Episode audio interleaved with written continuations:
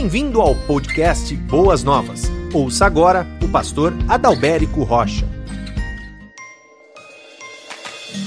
Prazer, um privilégio poder estar aqui mais uma vez e trazer a palavra de Deus ao coração do seu povo, ao coração da sua igreja. Os irmãos se lembram que nós estamos estudando neste mês de junho os profetas menores. Vocês se lembram quais os profetas nós estamos estudando? Estamos estudando de quarta-feira Abacuque, domingo pela manhã Malaquias e à noite, domingo à noite Ageu. E hoje eu tenho o privilégio de fechar esse livro, o livro de Ageu. E dentre todos esses profetas menores, com toda certeza, o profeta Ageu é aquele que pega mais leve conosco. Os demais acabam pegando bem pesado conosco, não é verdade? Então, finalizando, nós temos aí Ageu, capítulo 2. Você pode abrir a sua Bíblia, por gentileza. Ageu, capítulo 2. O texto, o parágrafo predicante da noite é do versículo 20 até o versículo 23. No entanto, eu gostaria de ler a partir do versículo 15 do capítulo 2 até o versículo 23. E antes da leitura do texto, eu gostaria de ter uma palavra de oração com a igreja de Deus. Querido Deus, nosso Pai, nós te louvamos, nós bendizemos ao Senhor por tudo aquilo que o Senhor nos permitiu participar e presenciar com os nossos próprios olhos. A tua graça salvadora chegando ao coração de nossos jovens e com toda certeza de adultos neste dia. E agora, Deus, diante da exposição da tua palavra, nós pedimos que a graça do Senhor nos alcance, falando ao nosso coração e transformando as nossas vidas para louvor e para a glória do nome do Senhor. É a nossa oração que no poder do Espírito Santo de Deus nós possamos ouvir a tua palavra e acolhê-la com alegria em nossos corações e vivê-la para a glória do teu nome. Assim eu oro, Pai, no nome de Jesus. Amém e amém. Eu tenho como tema desta mensagem o triunfo de Deus e o reconhecimento de Zorobabel. Mas vamos ao texto bíblico. Ageu capítulo 2, a partir do versículo 15, diz assim: Agora prestem atenção. De hoje em diante, reconsiderem em que condições vocês viviam antes que se colocasse pedra sobre pedra no templo do Senhor? Quando alguém chegava a um monte de trigo procurando 20 medidas, havia apenas 10. Quando alguém ia ao depósito de vinho para tirar 50 medidas, só encontrava 20. Eu destruí todo o trabalho das mãos de vocês, com mofo, ferrugem e granizo, mas vocês não se voltaram para mim, declara o Senhor. A partir de hoje, vigésimo quarto dia do nono mês, atentem para o dia em que os fundamentos do templo do Senhor foram lançados. Reconsiderem. Ainda há alguma semente no celeiro? Até hoje a videira, a figueira, a romeira e a oliveira não tem dado fruto, mas de hoje em diante abençoarei vocês.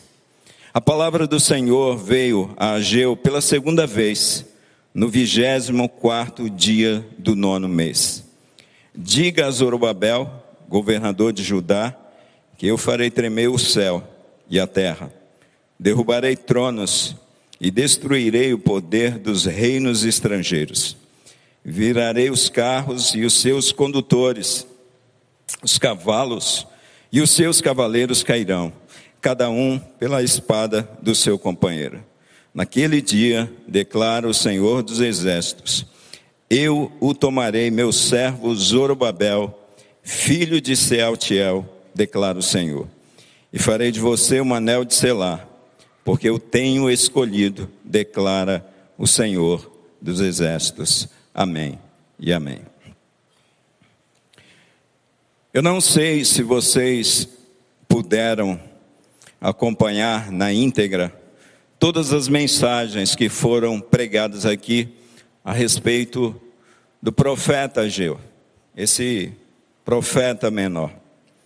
Mas eu quero trazer a lembrança e recapitular com vocês aqui o que foi pregado e as cinco mensagens que nós encontramos nesse livro do profeta Ageu. A primeira é do capítulo 1, do versículo 1 até o versículo 11. A mensagem de Deus ao seu povo é uma mensagem de exortação ao seu povo por conta da negligência na reconstrução do templo. A segunda mensagem é do capítulo 1, do versículo 12 até o versículo 15. É uma palavra agora de conforto de Deus para o seu povo, devido à obediência, à disposição do povo obedecer ao Senhor nesse chamado à reconstrução do templo. A terceira mensagem que nós encontramos no profeta Ageu está no capítulo 2, do versículo 1 até o versículo 9, que é uma mensagem de encorajamento. Isso porque aquele templo, ele não se comparava com a grandeza do templo de Salomão, era um templo menor. E a palavra de Deus para o seu povo é que a glória deste novo templo será maior do que o templo anterior de fato, é uma mensagem de encorajamento de Deus ao coração do povo. A quarta mensagem que nós encontramos no livro do profeta Ageu está no capítulo 2, do versículo 10 até o versículo 19, que é a bênção de Deus ao seu povo e aos sacerdotes. É uma mensagem dirigida aos sacerdotes, mas consequentemente dirigida ao povo com a promessa de que Deus, de fato, abençoaria o seu povo. E a quinta e última mensagem é essa promessa, essa promessa de confirmação da vitória, da eleição por parte do Deus vivo de Zorobabel. E como nós podemos ver no, no título dessa mensagem, esse triunfo de Deus e esse reconhecimento de Zorobabel. Amados, não importa o tempo de cativeiro, as lutas que muitas vezes nós vivemos em nossas vidas. O final da história é triunfante. O final da história é de vitória e está escrito na palavra de Deus. Os irmãos se lembram que depois de 70 anos essa foi a profecia de Jeremias, que o povo seria levado para a Babilônia. Então, depois de 70 anos de cativeiro, Ciro, rei da Pérsia, ele promulgou um decreto permitindo que os judeus eles voltassem do cativeiro. Esse rei agora, esse reino que antes era o reino da Babilônia, agora dominado pelo império medo-persa, e Ciro, que é o rei da Pérsia, ele permite o retorno dos judeus do cativeiro e, como uma finalidade, amados, reedificar o templo do Senhor. Eles tinham essa finalidade, essa proposta no retorno deles. Esse é o início daquilo que nós chamamos o período chamado pós-cativeiro, ou o período chamado pós-exílico, ou exílio, sobre o qual tratam pelo menos cinco livros do Antigo Testamento. Dois desses livros, vocês conhecem, são livros históricos. O livro de Esdras e o livro de Neemias vai tratar sobre esse tempo. E os três livros proféticos que vão tratar sobre este momento na história do povo de Deus, especialmente do reino de Judá. Ageu, Zacarias e Malaquias, e exatamente são esses três os últimos livros do Antigo Testamento que vão tratar a respeito desse fato. Ageu, então, é o primeiro profeta pós-exílio. É Ageu que é levantado. Alguns acreditam que Ageu foi um dos cativos que retornou com Zorobabel, governador levantado por Deus. No primeiro grupo de exilados, aproximadamente no ano 536 antes de Cristo. Mas outros também acreditam que esse profeta já vivia em Jerusalém quando os exilados retornaram do cativeiro da Babilônia. A reconstrução do templo, e é, é com essa finalidade que o povo de Deus retorna, demorou muito mais tempo do que o previsto, em virtude de o povo estar mais voltado para os seus próprios interesses do que para os interesses de Deus. Então é por isso que demora a reconstrução. Então Ageu, ele vem como uma palavra de desafio para o povo de Deus, colocarem Deus como prioridade em suas vidas, com a finalidade de que também eles pudessem prosperar. Deus deveria ser aquele número um. E essa mensagem, amados, é uma mensagem atual. É uma mensagem para a igreja de Cristo nesse tempo em que nós estamos vivendo. Quantas vezes nós relegamos Deus a segundo ou a terceiro plano em nossas vidas e não temos o Senhor em primeiro lugar em nossas vidas.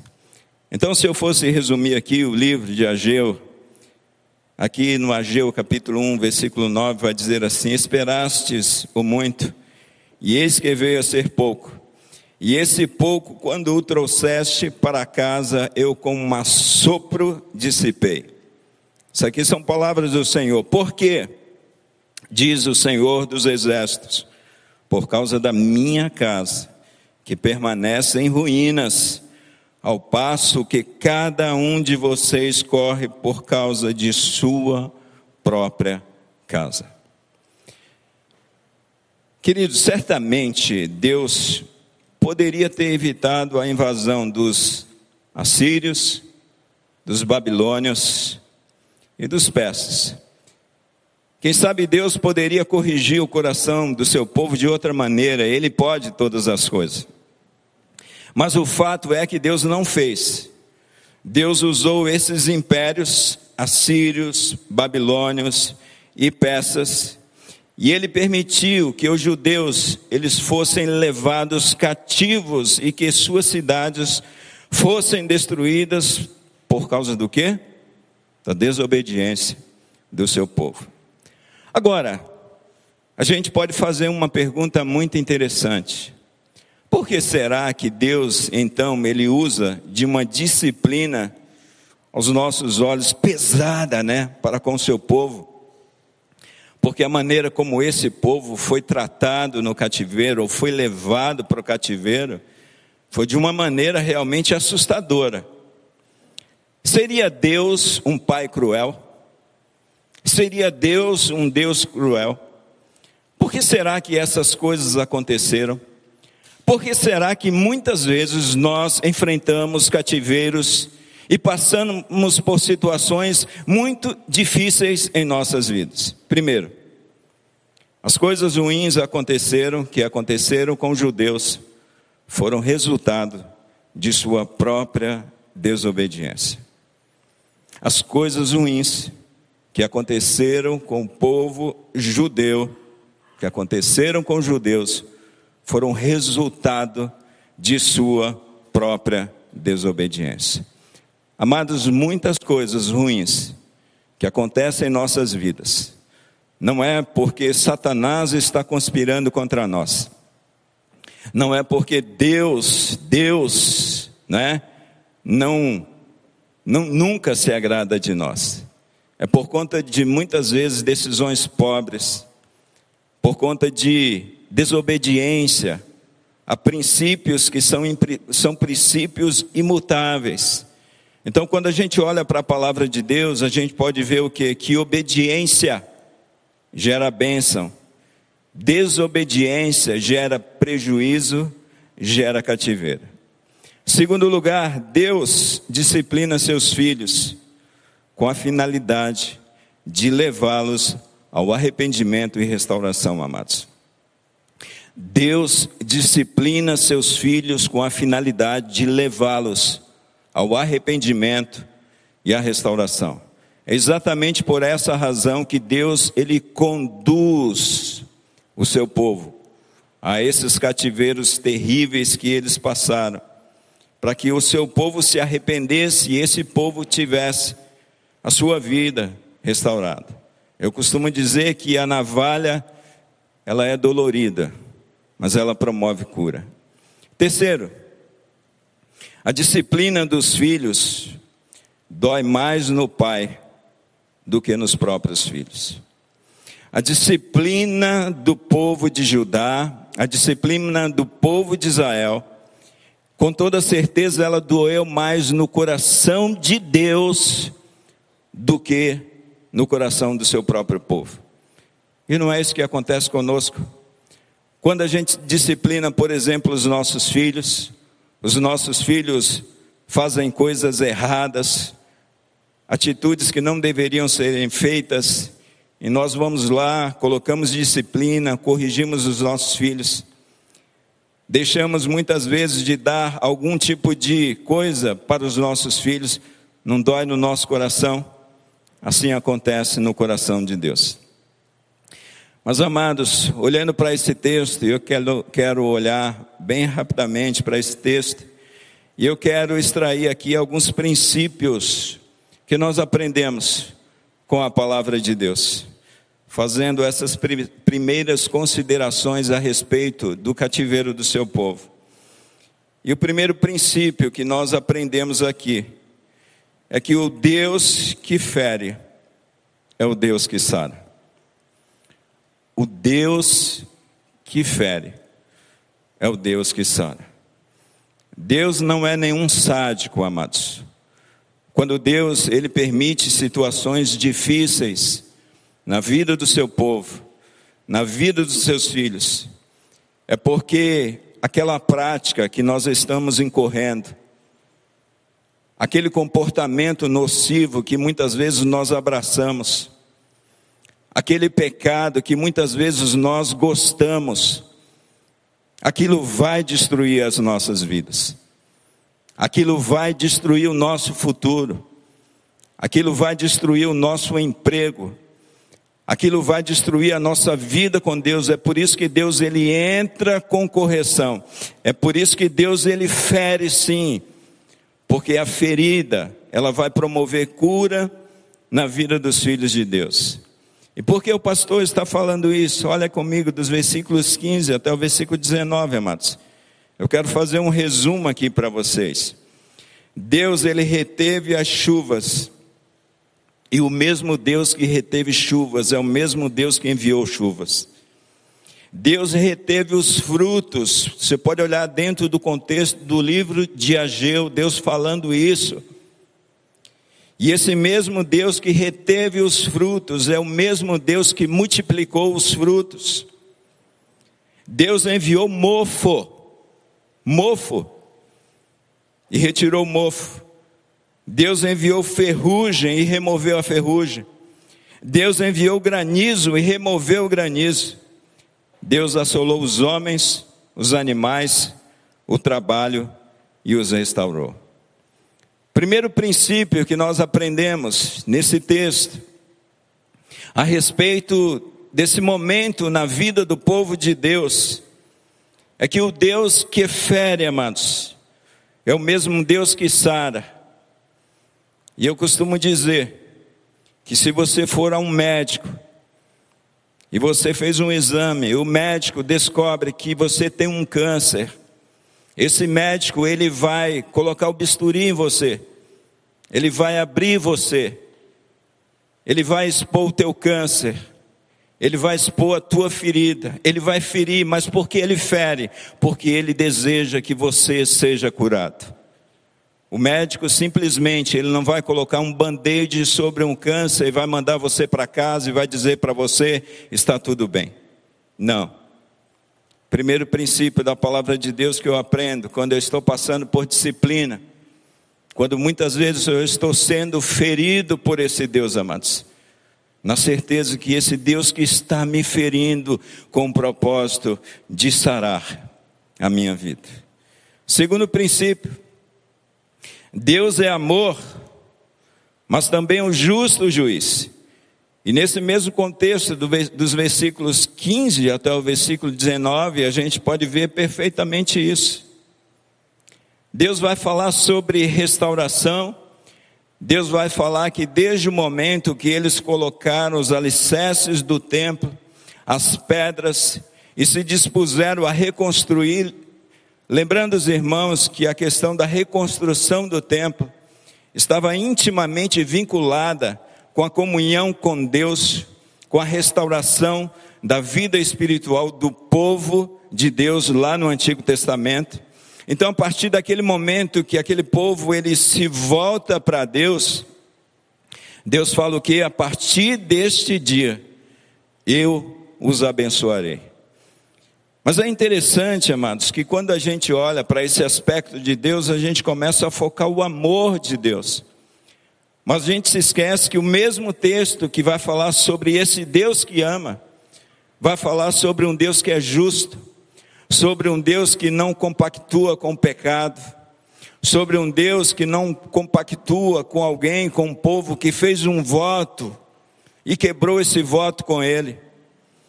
Esse Deus que é justo juiz. E infelizmente, nos dias em que nós estamos vivendo, a gente tem visto mais uma pregação aguada, mostrando simplesmente que Deus é amor e não mostrando a santidade e a justiça de Deus. Uma pregação que tem sido realizada nos dias atuais, que tem atraído multidões, onde não tem se falado a respeito do pecado e que Deus abomina o pecado, e é por causa dos nossos pecados que o Filho de Deus desceu da sua glória e ele foi crucificado, porque por causa da malignidade dos nossos pecados.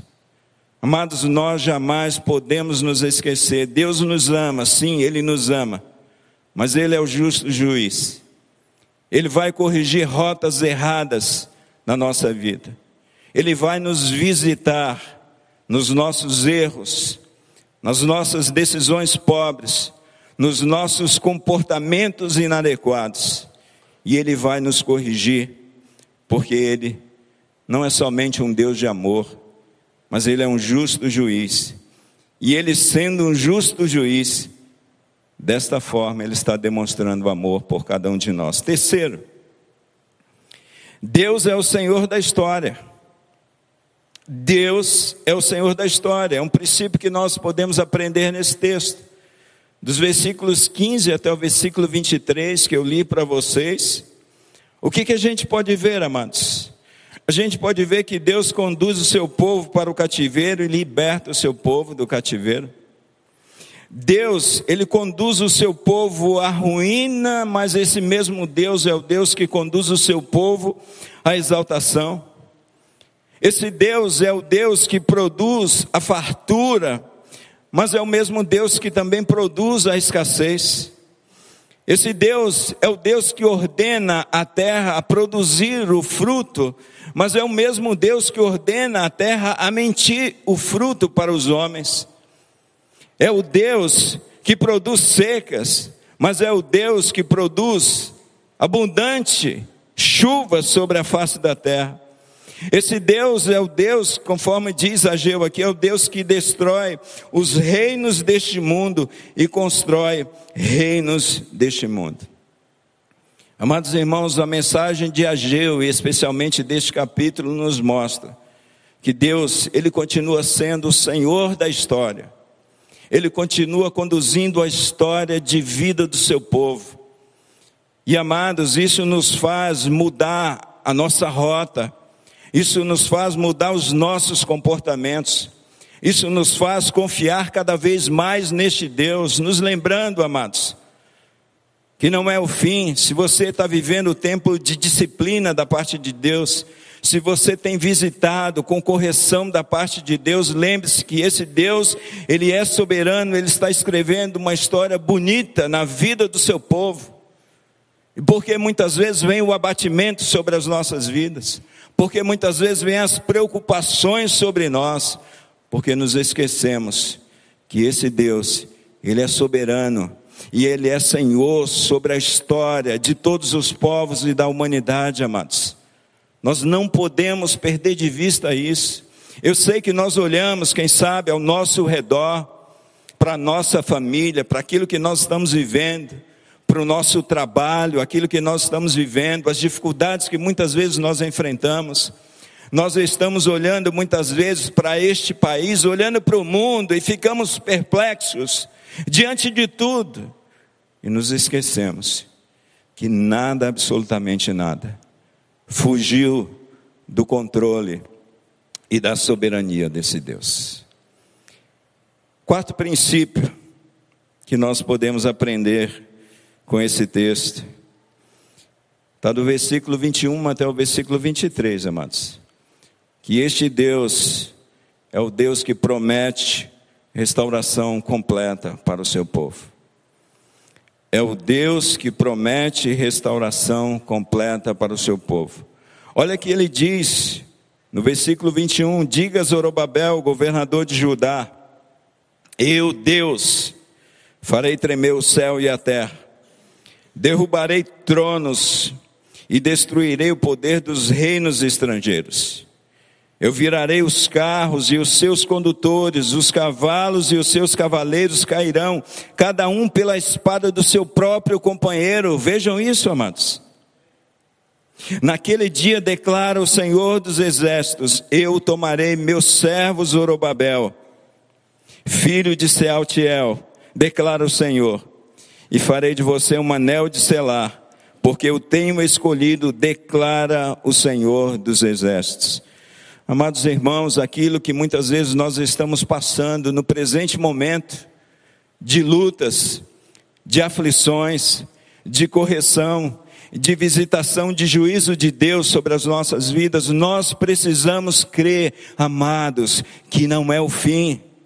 Não é o fim de nossas vidas, não é o fim de nossa existência. Existe um Deus que promete essa restauração completa para o seu povo. Esse Deus que está apontando para o momento da história do reino de Judá, mas através desse momento da história, quando ele fala a respeito de Zorobabel, ele está apontando para o futuro, ele está apontando para o Messias, ele está apontando para Cristo Jesus.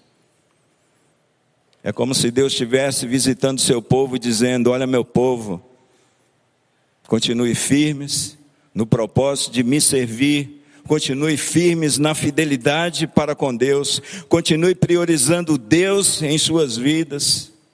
Por quê? Porque eu tenho restauração completa para a vida de vocês. Mas amados, esses são princípios que nós podemos extrair desse texto. Mas também nós precisamos olhar para esse texto de Ageu e tirar aqui algumas lições práticas para as nossas vidas, para o nosso dia a dia. Porque, pastor, o texto está falando a respeito do povo de Deus. Mas o que isso tem a ver com a minha vida? O que isso tem a ver com esse tempo presente na minha existência como povo de Deus? E a primeira lição prática, amados, que nós precisamos olhar para esse texto olhar para o livro de Ageu e tirar para as nossas vidas, é que se não colocarmos Deus em primeiro lugar em nossas vidas, não seremos bem-sucedidos, não importa o quanto nos esforcemos. Se nós não colocarmos Deus em primeiro lugar em nossas vidas, nós não seremos bem-sucedidos, não importa o quanto nós nos esforcemos. Aquele povo estava é, é, inventando muitas desculpas para não reconstruir o templo do Senhor. Aquele povo estava falando a respeito que ainda não era o tempo. Por que não era o tempo? Não era o tempo porque nós estamos enfrentando oposição dos povos da terra. Não é o tempo porque nós não temos recursos. Quem sabe não é o tempo de você investir na sua vida com Deus, porque você está trabalhando demais, porque você está cansado demais, porque você está correndo o tempo todo atrás das suas coisas. E aí parece que a gente entra num ciclo, amados.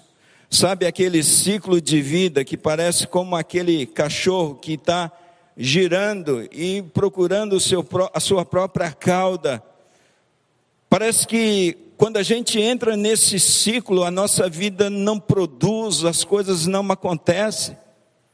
Vejam, por exemplo, queridos irmãos, quando nós não temos tempo para Deus, quando a primeira coisa que a gente faz no nosso dia é olhar a nossa agenda, é correr para realizar as nossas coisas, e de repente o dia passou, e nós não fizemos uma oração, de repente um dia passou, nós nem pensamos em Deus. E quando pensamos em Deus, pensamos para o nosso próprio benefício, para a nossa própria satisfação pessoal. Quando pensamos em Deus, pensamos em Deus no seguinte quesito: Deus, né, é, abençoa o meu dia, que eu possa vender bastante, que eu possa ter bastante clientes. Muitas vezes nós estamos buscando não Deus, mas buscando as coisas de Deus, as bênçãos de Deus, amados. E aí, de repente, a gente olha para aquele dia, a gente olha para o nosso dia, a gente diz: Meu Deus, que dia improdutivo!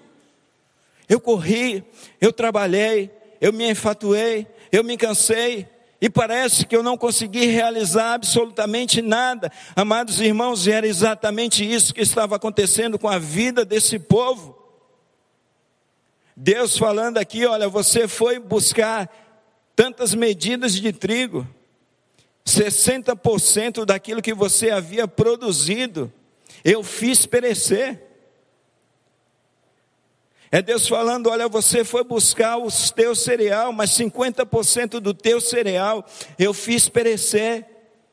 E muitas vezes é isso que está acontecendo com as nossas vidas, e Deus faz isso não porque Deus é um Deus cruel, amados, porque quando nós colocamos Deus em primeiro lugar em nossa vida, em nossa existência, na família, as coisas acontecem, as coisas prosperam. Então, primeiro princípio: se nós não colocarmos Deus em primeiro lugar em nossas vidas, não seremos bem-sucedidos, não importa o quanto nós nos esforcemos. Salmo 127 vai dizer que inútil é levantar cedo, dormir tarde, comer o pão de dores, porque o Senhor dá aos seus amados, enquanto eles descansam.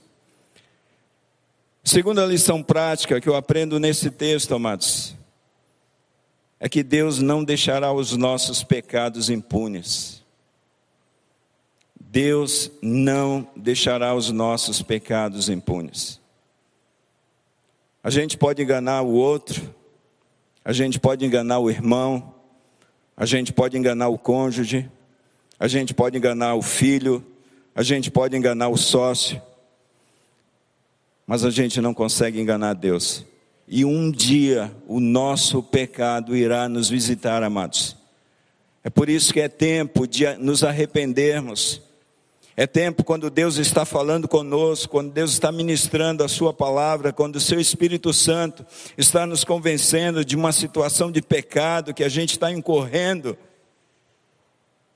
E a gente precisa se arrepender e não endurecer o nosso coração, porque Deus irá nos visitar no nosso pecado. Em Números capítulo 32, versículo 23. E se não fizerdes assim, eis que pecastes contra o Senhor, e sabei que o vosso pecado vos há de achar. E amados, não é exatamente isso que acontece com o sacerdote Eli e os seus filhos. Os filhos de Eli estavam vivendo como eles queriam bem viver, zombando de Deus. Eram sacerdotes corruptos, eram sacerdotes adúlteros, e a palavra de Deus diz que eles eram filhos de Belial, e o seu pai Eli fazia vistas grossas para o pecado dos seus filhos. Deus puniu Eli e os seus filhos. Terceira lição prática que eu posso aprender com esse texto: Deus vai expor a ferida, amados, até que haja cura. Até que haja cura. Até que haja cura. Deus vai expor o nosso pecado até que haja cura. É por isso que muitas vezes nós estamos ouvindo, quem sabe, o mesmo sermão. Quem sabe o, o, o contexto dos profetas menores está batendo na mesma tecla. Na mesma tecla. Deus vai expor a nossa ferida, amados, até que haja cura.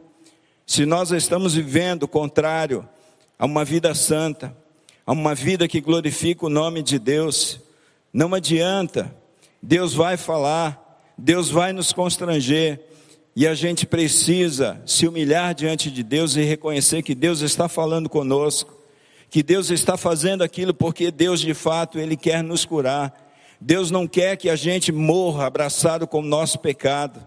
É por isso que ele está nos visitando para promover essa cura. E aí eu me lembro de Natã e Davi. Davi convivendo com adultério, Davi convivendo com um homicídio, porque ele colocou Urias na linha de frente e ele permitiu que aquele homem morresse.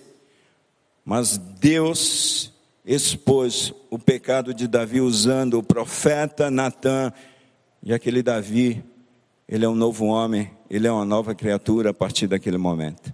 Aquele homem experimentou cura. Então, meu amado irmão, minha amada irmã, quando Deus estiver falando com você, a respeito de uma situação de pecado na tua vida, por favor, por favor, se volte para Deus, se arrependa, porque Deus vai expor esse pecado na tua vida, até que você seja curado.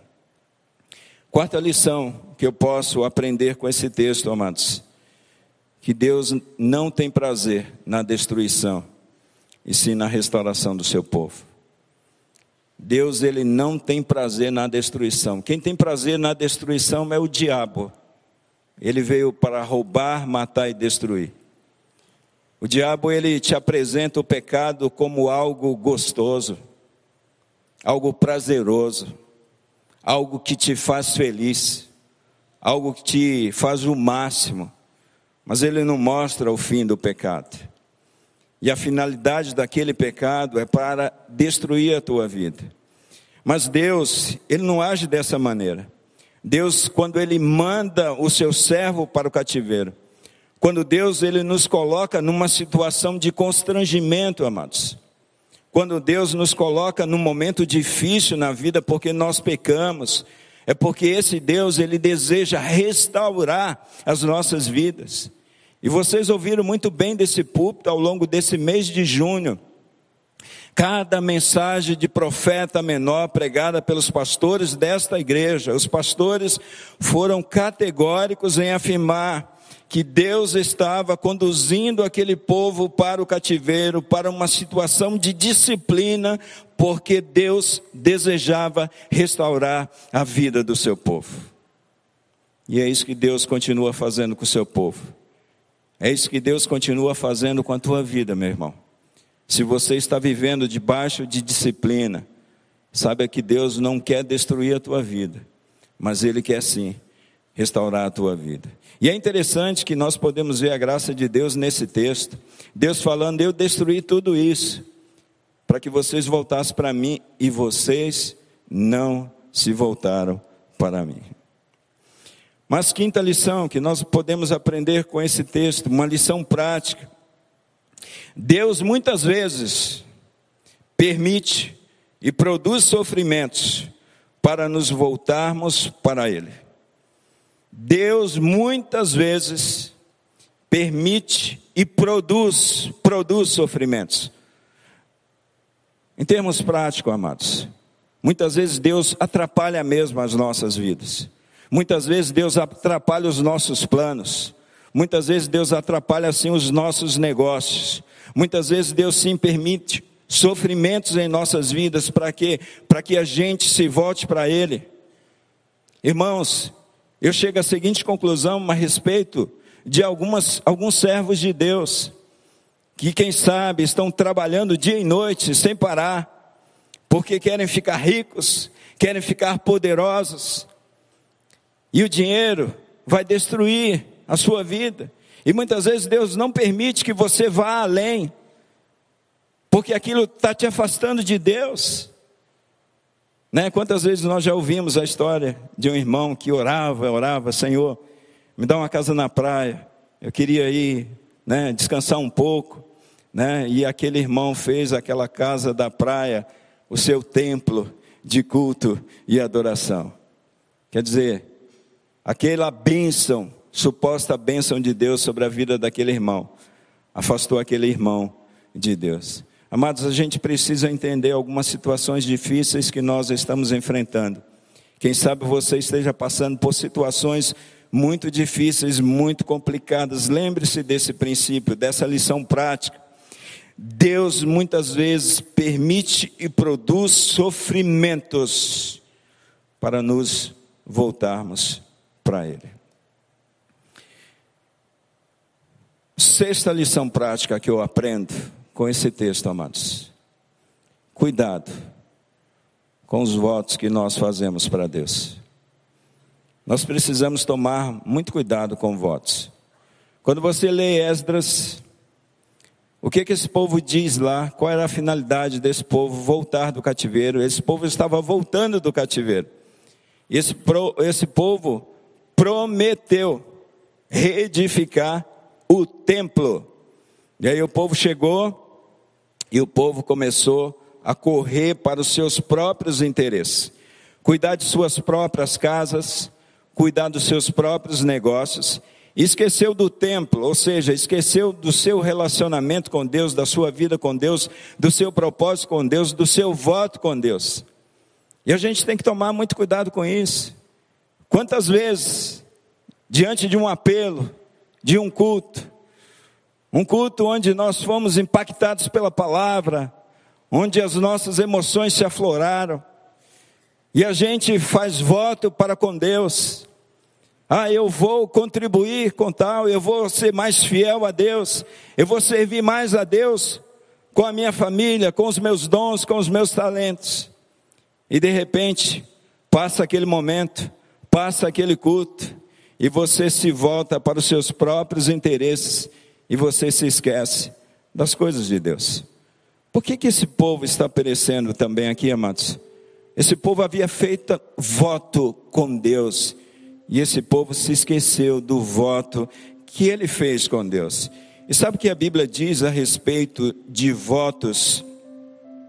A Bíblia diz no livro de Eclesiastes, né, que a gente não deve ser precipitado em fazer votos a Deus porque Deus, Ele não se agrada de voto de tolos. Se você votou, se você fez uma promessa para Deus, cumpra o seu voto, cumpra a sua promessa. E por último, amados, uma última lição, e eu creio que a lição mais importante, a lição prática mais importante que nós aprendemos com esse texto, é a respeito desse homem, esse governador chamado Zorobabel. Zorobabel é um arquétipo do Messias.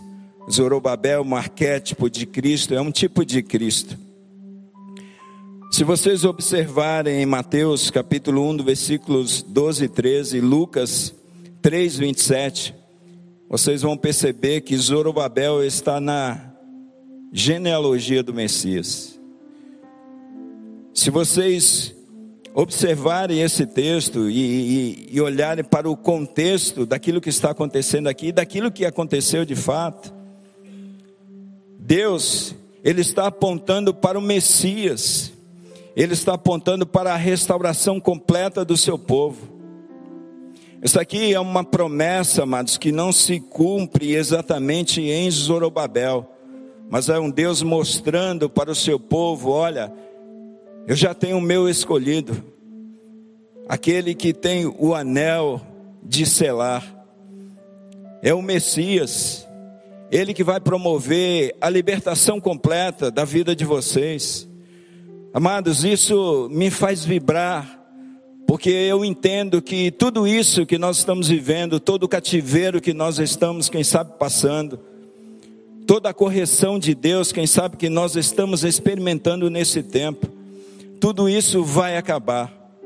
Né? Cristo Jesus é aquele que nos libertou um dia do cativeiro. Antes de Cristo, nós servimos a Satanás, ao império das trevas. Ele nos libertou. Ele nos libertou do cativeiro, ele nos libertou do domínio dos nossos pecados. Nós precisamos olhar para o Messias, porque é Ele que nos dá vitória sobre as nossas lutas, amados. É Ele que nos capacita a obedecer a Deus e a fazer a vontade de Deus. É Ele que nos capacita a cumprir os nossos votos. E é Ele que tem a redenção completa para o povo de Deus.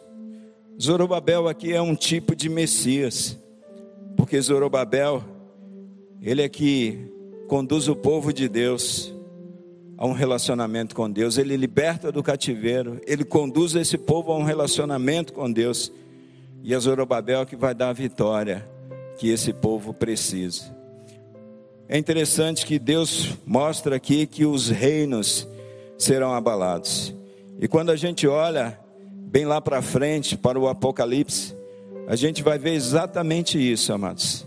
Essa promessa se cumprindo em Cristo Jesus, o nosso Senhor e Salvador. Queridos irmãos, esse é um tempo que Deus ele nos convida a experimentarmos de fato dessa restauração em Cristo Jesus.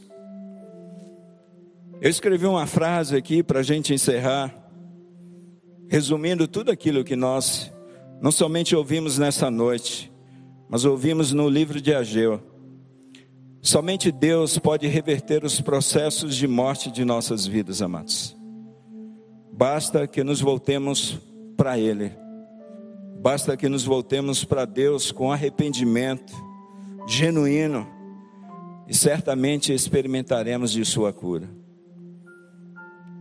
Eu vejo Oséias dizendo em Oséias capítulo 6, versículo 1 até o versículo 3 Venham, voltemos para o Senhor. Ele nos despedaçou e Ele nos curará. Ele nos feriu, mas sarará nossas feridas. Depois de dois dias, Ele nos dará vida novamente. Ao terceiro dia, Ele nos restaurará. Para que vivamos em Sua presença. Isso aqui aponta para o Messias, isso aqui aponta para o Cristo, amados. Conheçamos o Senhor Esforcemos-nos por conhecê-lo. Tão certo como nasce o sol, ele aparecerá, virá para nós como as chuvas de inverno, como as chuvas de primavera que regam a terra. Amados irmãos, quem sabe estejamos vivendo uma vida de cativeiro, de domínio, nós precisamos olhar para Cristo nós precisamos olhar para o Messias. É Ele que nos dará vitórias. E não somente vitória nesta vida, é Ele que nos dá vitória sobre o nosso pecado, sobre tudo aquilo que tem nos afastado de Deus. Você precisa conhecer a Cristo Jesus. Quem sabe você veio nessa noite e você nunca ouviu falar a respeito desse Messias restaurador, desse Messias que liberta de toda a escravidão, desse Messias que liberta de todo o pecado. Pois o Messias já veio, ele morreu na cruz e ele tomou o seu lugar ali naquela cruz. Hoje nós vimos através dos batismos o testemunho desses meninos e meninas aqui, representando que eles morreram para o pecado, que eles morreram com Cristo e que eles ressurgiram para uma nova vida. Quem sabe nessa noite Deus esteja falando ao teu coração e você deseja tomar essa decisão, entregar tua vida para Jesus Cristo e recebê-lo como Senhor e Salvador. Receber não somente a restauração desse momento que você está vivendo, mas a restauração dos teus pecados ele morreu para te perdoar naquela cruz e para te dar vitória sobre todos os teus inimigos e principalmente sobre o mais cruel inimigo do ser humano, que é a morte. Onde você vai passar a eternidade? Pois o Messias te convida a passar uma eternidade gloriosa com Ele. Amém, amados? Se você deseja entregar tua vida para Jesus Cristo, se você deseja colocar a tua fé, a tua esperança nele, por gentileza, fique de pé. Eu quero orar pela sua vida.